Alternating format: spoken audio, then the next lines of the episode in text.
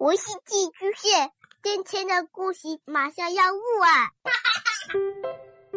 孩子的世界充满了色彩和欢乐，用有温度的声音讲你爱听的故事。白杨叔叔和大明的晚安故事。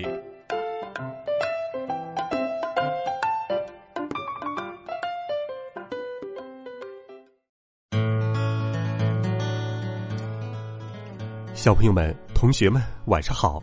欢迎收听白杨叔叔讲故事。今天，白杨叔叔继续为你准备了《宫西达也小卡车》系列绘本故事，一起来听《小红和小黑》。嘟嘟，我是卡车小红，我的工作是送货。现在我要去狸猫叔叔家拉货了。到了狸猫叔叔家，狸猫叔叔说：“小红，朱先生一家要在三角岛的山顶盖一座新房子，你能把盖房子的材料送过去吗？这次的货物可不少呢。”狸猫叔叔还没有说完，嘟嘟，一辆黑色小卡车气势汹汹的冲了过来，嘎吱。黑色小卡车突然来了个急刹车，他笑着打招呼：“久等了，我是卡车小黑，请多多关照。”小红，今天要送的货物很多，你跟小黑一起去送吧，拜托你们了。狸猫叔叔刚说完，小红和小黑就装满货物，向着三角岛出发了。慢慢点，小黑，不要开那么快。什么嘛，你还是快点吧，别那么磨磨蹭蹭的。我们得快点送到哟。水泥搅拌车哥哥对他说：“开开快车很危险。”橙色汽车阿姨吓了一跳：“哎呦，差点就撞上我了。”可是小黑还是喊着。让开！快让开！开慢车真碍事儿。就在这时，呜哇呜哇呜哇，警车先生飞快的追赶着小黑。黑色小卡车，快停车！快停车！小黑停了下来。小红担心的问：“小黑，你没事吧？”警车先生对小黑说。你看看，那辆绿色卡车开得太快，撞上护栏了吧？你这样开车也很危险哦。小黑吓得浑身发抖。离开了高速公路，小红说：“小黑，光跑得快不一定就好呀，咱们还是慢慢开吧。一边往前开，一边欣赏风景，多开心呐！”小红微笑着，小黑跟在小红后面，哼了一声，把头扭到一边去了。不过，他看起来心情已经好多了。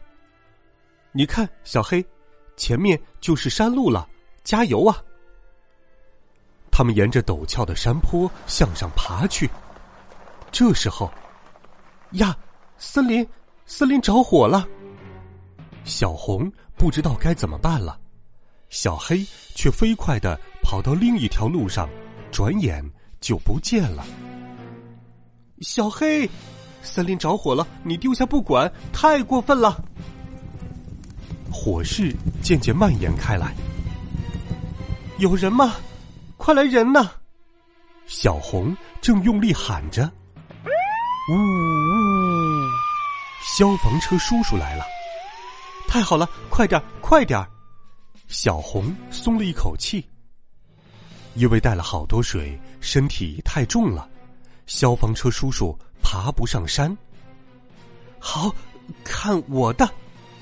小红在消防车叔叔后面用力向上推，可是他的力气太小了，根本推不动，还是还是不行啊！小红这样想着的时候，咦，消防车叔叔和小红开始缓缓的爬上了山坡。小红回头一看，啊，小黑是你，你刚才去哪儿了？小红问。我我去叫消防车叔叔了，就是因为你老说慢慢开慢慢开，我才回来晚的呀。小黑有点生气。不久之后，山火终于被扑灭了。哦，太好了！小红松了口气，开心的笑了。哼，快走吧，不然我们就迟到了。小黑看看周围，他也放心了。微微的露出了笑容。好，马上就到三角岛了。他们向着海边出发了。可是，哎呀，通往岛上的大桥还没有修好呢，这可怎么办呢？小红说着，快要哭出来了。正在这时，轰轰，来。快上船，我带你们去三角岛吧！哇，是渡轮叔叔，谢谢你！小红高兴的走进了渡轮叔叔的肚子里。哼，我本来还打算游过去呢。小黑装作不高兴的样子，也跟着进了杜伦叔叔的肚子里。多亏了杜伦叔叔，小红和小黑顺利的渡过了大海。他们俩终于来到了三角岛的山顶。小红、小黑，谢谢你们！猪先生说着，便开始准备盖房子了。没过几天，房子盖好了。锵锵锵锵，就是这栋。大家都来参观新房子了。咦，房顶上怎么没装时钟呢？我记得那个时钟应该是小黑运送的吧？狸猫叔叔说：“一定是小黑弄丢了。他喜欢开快车，只顾自己往前跑。”不知是谁说了这么一句。对，对不起。小黑说着，快要哭出来了。这时，呜呜，消防车叔叔来了。小黑，森林着火的时候是你赶来叫我的吧？你为了救火拼命跑，时钟就是那时候掉的。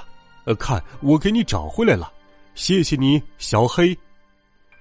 听到这话，大家都说：“哎呀，小黑，你真真厉害。”这时候，小黑却说：“哼，我是故意放在那里的。”小黑看起来一副了不起的样子。却非常开心的露出了甜甜的笑容。好了，孩子们，故事白杨叔叔就给你讲到这里。这就是性格古怪、爱耍威风的小黑。欢迎你给白羊叔叔留言，告诉我你最好朋友的性格是什么样的呢？微信搜索“白杨叔叔讲故事”。每天都会有好听的故事陪伴你，我们明天见，晚安，好梦。